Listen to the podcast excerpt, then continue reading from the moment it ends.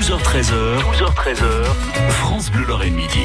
Des Mosellans et une Moselle exceptionnelle sont à l'honneur avec vous, Vianney Huguenot. Et ce lundi, direction le pays des trois frontières. Oui, c'est ça, on visite la Moselle avec pour compagnon de route de drôles de verbes. Pour cette dernière série de la saison, je vous emmène donc à la rencontre de Mosellans, parcours exceptionnel, on peut le dire comme ça, parfois même insolite. Et ces rencontres, ce sont aussi des suggestions de balades pendant l'été. Pas besoin de partir loin pour voir la mer ou découvrir une énième merveille du monde. Sous les pâtés lorrains, il y a la plage, il suffit parfois d'une bonne mobilette et d'une carte de Moselle. Alors, pour rendre hommage à tous ces créatifs, euh, j'ai inventé quelques verbes pour vous les présenter.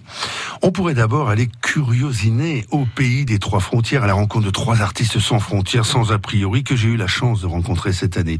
Petite précision d'abord, ce nouveau verbe curiosiner est un mélange de cuisiner et curiosité. Cet été, je curiosine, tu curiosines, nous curiosinons. Ça veut dire je, tu, nous faisons une tambouille de nouvelles idées, nous fouinons et nous partons à la découverte d'autres horizons. Direction d'abord Argarten, au sud de Manderen et de son château de Malbrook. Direction chez Louis Théobald, forgeron sculpteur. Ce Louis est un génie, créateur d'œuvres et de pièces sculptées avec le feu, mais aussi créateur d'une atmosphère rarissime. Son atelier est dans un ancien garage où il nous accueille avec une très jolie simplicité, un sourire ensoleillé que même la Côte d'Azur ne sait pas ce que c'est. Il nous accueille aussi avec beaucoup d'humilité. Simplicité, humilité, c'est souvent la marque des grands artistes. En plus, ce Louis Théobald a un itinéraire étonnant. Après un apprentissage euh, de forgeron hein, à l'âge de 14 ans, la bohème a démarré, dit Louis.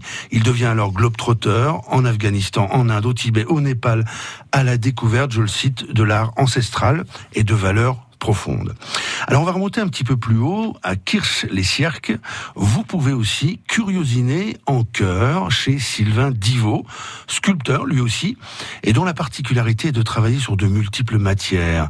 Alors lui, il cherche, je le cite, la vie mystérieuse au cœur du matériau pour la libérer en faisant apparaître des profils purs et puissants. Et sachez-le, il organise des stages. Troisième artiste curiosineur, l'artiste peintre, l'artiste et sculpteur, Eliso Leonardi. On est toujours au pays des trois frontières. Hein. Eliso qui joue de façon magistrale avec la forêt et crée des œuvres plus ou moins éphémères.